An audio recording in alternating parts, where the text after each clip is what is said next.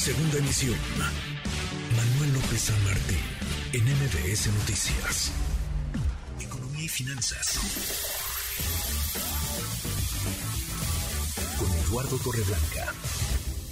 Lalo, qué gusto, qué gusto saludarte, ¿cómo te va? Igualmente, me da mucho gusto poder saludarte, Manuel, poder saludar a las personas que te escuchan. Buenas tardes. Muy, muy buenas tardes, Lalo. La equidad y el crecimiento, o la equidad para el crecimiento económico, Lalo. Sí, si no hay equidad, difícilmente podrá haber un crecimiento y mucho menos distributivo. Y fíjate que esta, en esta semana el INEGI dio a conocer la contribución de cada una de las entidades que conforman la República Mexicana en cuanto al Producto Interno Bruto Nacional. Una de las entidades territorialmente más pequeñas de nuestro país, como es la Ciudad de México, es la que más aporta al Producto Interno Bruto Nacional con el 15.3%. Después eh, le sigue la Ciudad de México, el Estado de México con 9.1%, Nuevo León con 8.3%, Jalisco 7.3% y Veracruz 4.4%.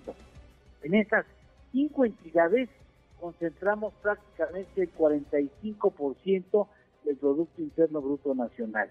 Es decir, el 15% de los estados degra, eh, consigue concentrar eh, cerca del 50% del Producto Interno Bruto. Hay, por el otro extremo, tres entidades que históricamente se han distinguido por la que, ser las que soportan mayores niveles de pobreza y pobreza extrema. Están Guerrero, 1.4% del PIB nacional, Chiapas 1.6% y Oaxaca también con 1.6%, es decir, tres de las más pobres, porque no son las más pobres, ¿eh? tres de las más pobres están concentrando el 4.6%. Pero las de menor contribución al Producto Interno Bruto Nacional son Colima, Tlaxcala y Nayarit. Las dos primeras con 0.6%, 0.6% y Nayarit con 0.7%. Las tres no alcanzan juntas ni siquiera el 2%.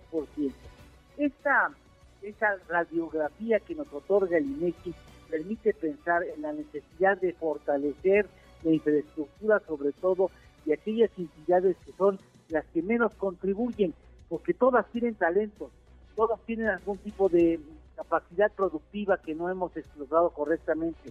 Y mientras no explotemos al máximo posible las vocaciones regionales y de los estados, difícilmente podemos crear riqueza y mucho menos trabajo, que es la mejor dosis para enfrentar problemas de pobreza y pobreza extrema. Pues, pues ojalá lo entendamos y ojalá sí, con esta visión, con esta visión amplia que nos muestra Lalo, hagamos que, que eso suceda. ¿Tenemos postre? Claro que sí, espero que te guste, al igual que el público. Mira, la Wells Fargo es una de las financieras norteamericanas más antiguas, ¿no?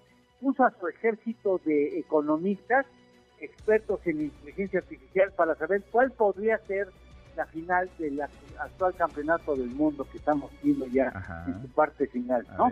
Bueno, pronosticaron que la final sería disputada entre Alemania y Brasil. No, bueno. Y dijeron que Brasil iba a ganar. No, pues ya, sabemos a quién no hay que hacerle caso, Lalo. Así es que difícil son los pronósticos económicos, ¿no? Pues en una de esas es Croacia contra Marruecos a estas alturas del partido. sí, bueno, este es un mundial de sorpresas, sin duda. Sorpresas, muchas sorpresas. Buen viernes, abrazo, gracias Lalo. Igualmente, buen fin de semana a todos ustedes.